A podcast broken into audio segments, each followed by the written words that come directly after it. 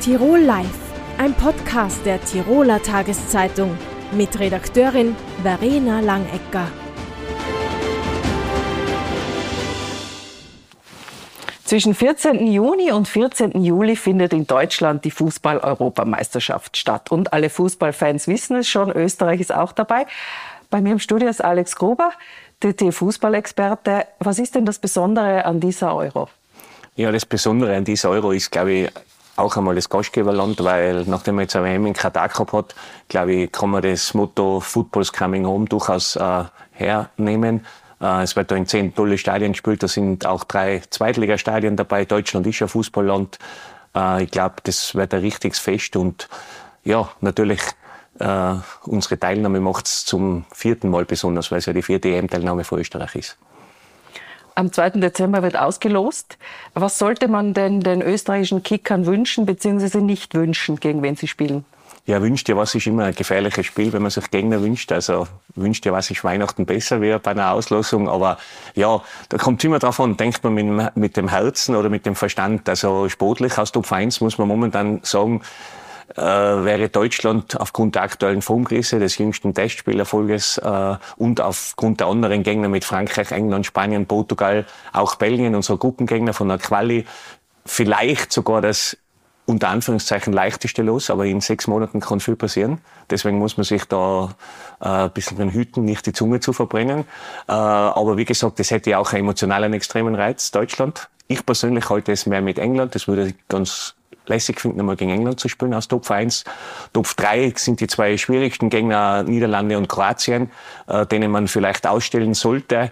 Äh, die anderen vier Nationen, ich glaube Schottland, Slowenien, Slowakei oder Tschechien, ich glaube, da müssen wir uns schon zutrauen, dass wir drüber kommen. Und dann bleibt noch Top 4 übrig, wo Italien, Schweiz, Serbien bereits äh, fix feststehen und die anderen drei Nationen aus Playoffs ermittelt werden.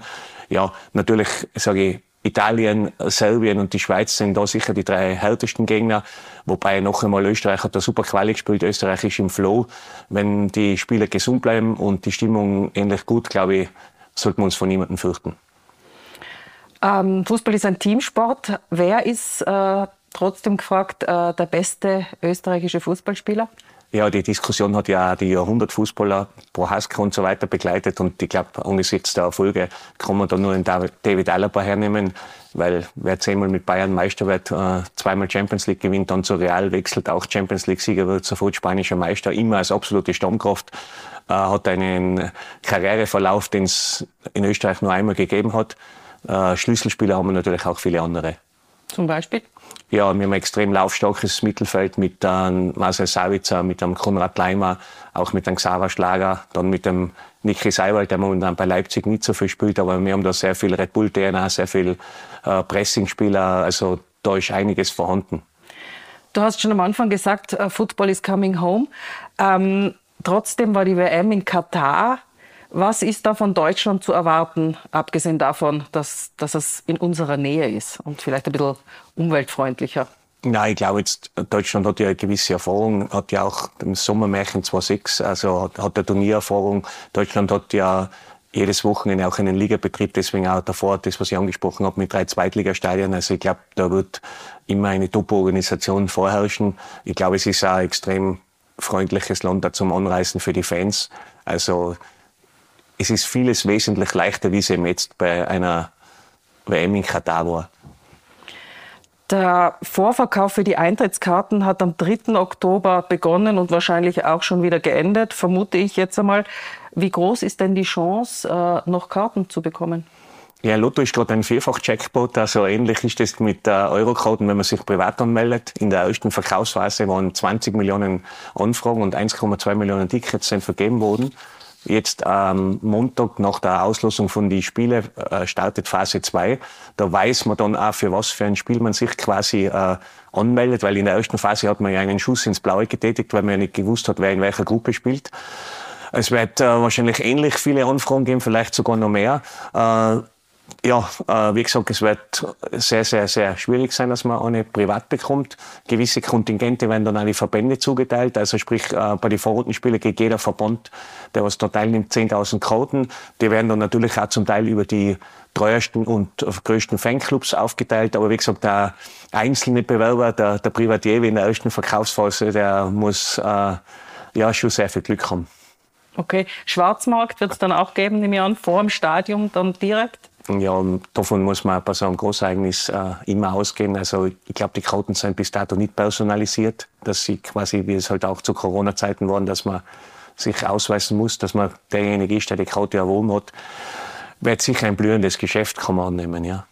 Weißt du zufällig, was die teuerste Karte am Schwarzmarkt jemals gekostet hat? Äh, nein, da muss ich wirklich aussteigen. Ja, aber da werden wir, in einem, äh, ja, da werden wir in einem, sicher in einem fünfstelligen Euro-Bereich liegen.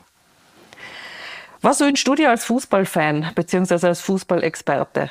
Äh, soll Österreich im Finale stehen? Wird es niemals passieren? Gibt es eine Chance?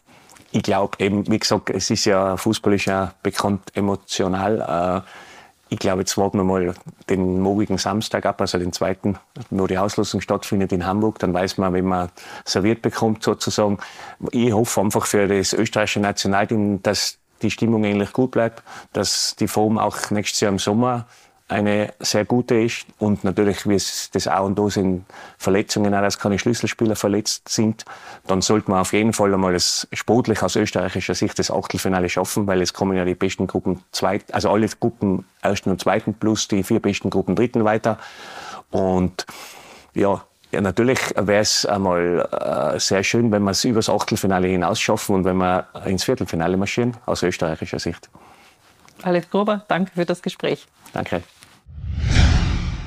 Seit heute sind Sie im Amt. Herzlich willkommen, Andreas Rudigier. Sie leiten jetzt die Tiroler Landesmuseen. Ähm, Sie haben gesagt, Sie wissen, was auf Sie zukommt. Es kommt auf Sie zu der Umbau des Ferdinandeums, der eigentlich schon abgeschlossen sein sollte. Wie wollen Sie mit diesem Dilemma umgehen? Teurer geworden, noch nicht angefangen, noch nicht beendet. Äh, wie soll es weitergehen? Gut, mit Vergangenheitsbewältigung habe ich es maximal bei musealen Inhalten, aber nicht bei der Frage, wie es jetzt ums neue Ferdinandeum äh, bestellt ist. Hier blicken wir natürlich ganz klar nach vorne. Also werden nicht schauen, warum noch nicht äh, bis jetzt umgesetzt, sondern es geht jetzt wirklich darum, jetzt in die Gänge zu kommen. Ich denke, es ist sehr vieles passiert. Es gibt den Regierungsbeschluss. Äh, man hat schon mit der Generalplanung auch jetzt in wirklichen Sitzungen mit allen Beteiligten angefangen. Also ist das Land sowohl mit der äh, Hochbauabteilung als auch mit der Kulturabteilung als auch mit der Finanzabteilung dabei. Das Museum ist dabei. Das Wichtigste, die Architekten sind dabei. Und wir treffen uns 14-tägig und versuchen wirklich jetzt ganz stark weiterzukommen. Das schon seit Juli. Also ich bin guter Dinge, dass das Ziel im nächsten September äh, mit dem Bau zu beginnen, dass das im Moment, also dass wir das auch halten können und dass wir das sehr stark anstreben dürfen. Ja. Mhm. mhm. Ganz praktische Frage. Äh, gibt es dann Ausstellungen im Ferdinandeum? Werden diese ausgelagert oder gibt es keine? Also das äh, Museum muss natürlich geräumt werden, das ist keine Frage. Das heißt, in der Zeit ist das äh, Ferdinandeum geschlossen. Das ist tatsächlich so über einen langen Zeitraum. Im besten Fall bis Sommer 2027 werden wir die Neueröffnung hoffentlich schaffen. Das heißt, wir sind an Alternativen am überlegen, wie das Museum auch im Außenraum äh, äh, vertreten bleibt. Äh, aber es ist tatsächlich so, dass das so in dieser Form, wie man es jetzt kennt, nicht möglich ist. Ja. Also Sie planen Auslagerungen? Ja, Auslagerungen jetzt weniger vom, von Ausstellungsgut oder Objekten, die kommen, denke ich, alle in das Sammlungszentrum nach Hall. Aber es ist so, dass wir natürlich äh, thematisch äh, mit, äh, ganz sicher, denke ich, mit dem äh, Neubau, also mit der Zukunft des Museums, äh, Themen anreißen werden, wo immer auch im Außenraum als Pop-up-Museum, in den anderen Tiroler Landesmuseen, wir haben ja mehr Häuser. Also da gibt es einiges schon an Überlegungen. Ich weiß, dass schon viel nachgedacht wurde und wir werden uns das in den nächsten Wochen noch einmal anschauen und denke ich in der ersten Jahreshälfte 24 äh, hoffentlich schon gute Ideen einmal präsentieren können. Mhm. Gewünscht äh, wäre ja eine internationale Ausrichtung, eine Art Haus der Kunst. Haben Sie da vielleicht schon etwas, was Sie uns verraten könnten? Ja, ich kann Ihnen meine Haltung verraten. Das, denke ich, ist das Entscheidende. Wir werden über inhaltliche Konzepte äh, über das Jahr 24 bis Anfang 25 äh, zu sprechen haben, sowohl intern im Team als auch mit externer Expertise. Äh, das heißt, also ich kann Ihnen nicht sagen, was äh, dann ab 27 passieren wird, aber von der Haltung her ist es natürlich völlig klar. Wir haben dies, einen Sammlungsschwerpunkt im Ferdinandeum, ganz stark natürlich auf die Kunst ausgerichtet. Wir werden uns an diesem orientieren, da gehe ich fix von aus. Und wenn wir schon die Sammlung zeigen, heißt das ja nicht, dass wir nur die eigene Sammlung zeigen. Also der, der Kontext und der internationale Kontext, den halte ich sowieso für gesetzt. Also wir können nicht einfach immer nur sagen, das ist hier und das ist Tirol und so weiter. Das muss immer in Vergleich gestellt werden, egal wo Sie Museum betreiben. Mhm. Ihre Bilanz als Direktor des Vorarlberg Museums äh, war ja beachtlich und großen Erfolg hatte ja die Ausstellung Beauty von Stefan Sargmeister und, wie Sie eben gerade letzte Woche noch gesagt haben, eine Krippen Ausstellung. Das ist ja eine beachtliche kulturelle Spannweite. Wo würden Sie sich denn selbst verorten? Eher bei Sargmeister oder eher bei den Krippen? Auch persönlich sehe ich mich bei den Krypten ganz gut aufgehoben. Also ich komme ja aus dem regionalen Museumsverband. Ich habe als äh, von meiner Ausbildung her Kunstgeschichte eher jetzt im ländlichen Raum äh, betrieben. Mein, mein äh, Künstler, den ich bearbeitet habe, ist keine große Nummer in der Kunstgeschichte, aber er ist so, ich sage jetzt äh, volkstümlich ganz stark vertreten äh, in den ganzen Landstrichen. Das heißt, dort bin ich persönlich eher zu Hause. Nur in meiner Aufgabenstellung äh, und Verantwortung sehe ich mich da weder dem einen noch dem anderen zugeordnet. Ich sehe mich aber dieser Spannbreite auch verpflichtet weil es für mich einfach extrem wichtig ist, äh, äh, unsere Sammlung, die ja auch diese Spannbreite hat, unser Betätigungsfeld so zu sehen. Das ist einerseits die Sammlung und andererseits geht es dann darum, das vom Historischen noch in die Gegenwart zu bringen. Und die Krippenausstellung, das klingt jetzt so banal irgendwie oder man hat Vorstellungen, aber bei der Krippenausstellung, die Sie hier erwähnen, war es so, dass 19 Vereine, die es in Vorarlberg gibt, jeweils eine Krippe geschaffen haben für die Landessammlung. Das heißt, es war ein ganz stark gegenwärtiger Bezug. Wie schaut das Krippenbauen heute aus? Und mit unglaublichem Stolz haben die ihre Meisterwerke geschaffen, die wir in 100 Jahren hoffentlich dann interessant auch äh, betrachten, äh, weil es einfach äh, sozusagen eine Leistung von 100 Menschen für die Landessammlung an, in, an, in einem Jahr war. Und das ist jetzt auch nochmal ein anderer Zugang als nur reines Thema Krippen. Mhm, mhm. Ähm, das Tirol-Panorama hat ja sein Museumsgütesiegel verloren. Wollen Sie dieses wiederbekommen oder ist das eh nicht wichtig? Äh, also wenn, Sie mir jetzt nur von der Frage wiederbekommen oder eh nicht wichtig, dann würde ich sagen, das ist nicht wichtig. Äh, aber es ist natürlich wichtig, über das Tirol-Panorama nachzudenken. Äh, und dann haben wir das Gütesiegel ganz sicher. Aber da geht es wirklich darum, ganz konkret nachzudenken. Ich habe schon in allen Gesprächen in den letzten Wochen gesagt, es ist jetzt das Ferdinandeum im Zentrum. Aber wir können wenn wir über das inhaltliche Konzept vom Ferdinand Lehm sprechen, nicht die anderen Häuser außer Acht lassen. Also es gilt sowohl fürs Panorama als auch das Zeughaus. Da müssen wir auch schauen, äh, wie wir, wo wir stehen. Also das heißt, ja, Bestandsaufnahme, Kassersturz, wie man es nennen will. Wie schaut das momentan aus? Ich gehe auch von einer Evaluierung aus äh, im Sinne von, fragen wir die externen Experten, fragen wir das Publikum. Also das, denke ich, sind schon Dinge, die wir auch tun müssen, um zu einem guten Schluss zu kommen. Und wir brauchen Profile. Also wenn wir dort dasselbe machen wie im anderen Haus, glaube ich, wird das auch nicht funktionieren. Also da ist auch einiges an Arbeit, äh, die auf uns zukommt. Darum nicht die Ansage, das ändern wir gleich morgen. Aber wir werden sofort an die Arbeit gehen, im Gesamtkontext zu überlegen, was können sinnvolle ergänzende Inhalte sein, die auch stimmig sind mit einem Profil für ein Tiroler Landesmuseum. Mhm. Ähm, also man kann damit rechnen, dass, dass Sie sich die Häuser genau anschauen und dann die einzelnen Profile schärfen und vielleicht das eine oder andere austauschen. So stelle ich mir das jetzt vor. Die Schwarzmander sind laut mhm. offiziellen Zahlen ein Publikumsmagnet. Kann man die noch mehr in die Auslage stellen, um noch mehr Publikum äh, anzuziehen? Das, äh, das wäre jetzt, glaube ich, sehr arrogant, hierher zu kommen und zu sagen, na sicher können wir das machen. Also ich glaube, auch das gilt es sich anzuschauen. Was passiert dort, vor allen Dingen an Vermittlungsarbeit. Das ist so mein Zugang bis dato. Ich merke, das ist hauptsächlich ein, ein wichtiges Thema. Das muss man sich anschauen, inwieweit man dort das Gefühl hat, da braucht es auch inhaltlich was.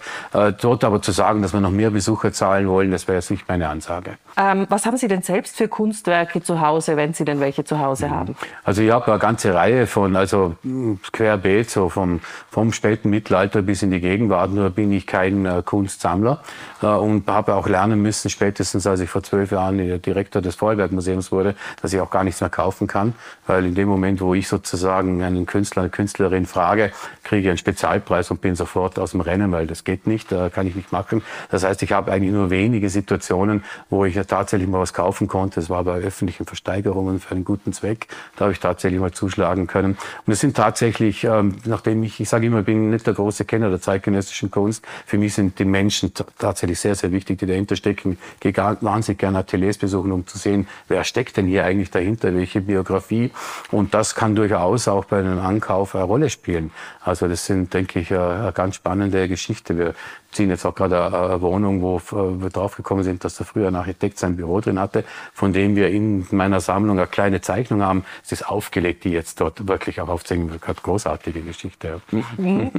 Also dann frage ich Sie jetzt nicht, wer Ihre Lieblingskünstler sind, weil Sie würden es mir ohnehin nicht Nein, sagen. Das Vielleicht einer, der schon tot ist, wo ja. egal ist? Ähm, na, ja gut, das, das, na, es gibt auch keine Lieblingskünstler. Also es gibt so, ähm, natürlich bin ich ein großer Fan der spätmittelalterlichen Skulptur. Ich komme aus dem Bereich der Skulptur. Das äh, habe ich auch im Bereich meiner Dissertation äh, hauptsächlich äh, äh, mir angeschaut. Also das heißt, in dem Bereich habe ich immer äh, ein gewisses Faible. Ist aber schwierig für den privaten Wohnraum Skulpturen aufzustellen. Die Plätze gibt es heute nicht mehr und diese Hallen. Äh, und es ist tatsächlich so, dass ich also da eher, eher, das entscheidet eher meine Frau. Okay, Sie haben von einer Wohnung gesprochen, also gehe ich davon aus, Sie wollen übersiedeln? Äh, ich bin schon übergesiedelt. Äh, es ist aber so, dass wir natürlich ähm, eine junge Familie, meine Frau hat einen Job im Vorarlberg Museum äh, und es ist auch klar, dass sie in der heutigen Zeit nicht einfach kündigen kann, nur weil der Mann jetzt woanders hingeht. Das heißt, wir haben es jetzt einmal super aufgestellt, wir sind da jetzt guter Dinge und schauen uns das jetzt im nächsten Jahr an, wie das funktioniert. Ich werde also sicher viel unterwegs sein, aber das war ich mein ganzes Leben. Herr Rudiger, vielen Dank für das Gespräch. Ich danke auch. Tirol Live, ein Podcast der Tiroler Tageszeitung. Das Video dazu sehen Sie auf tt.com.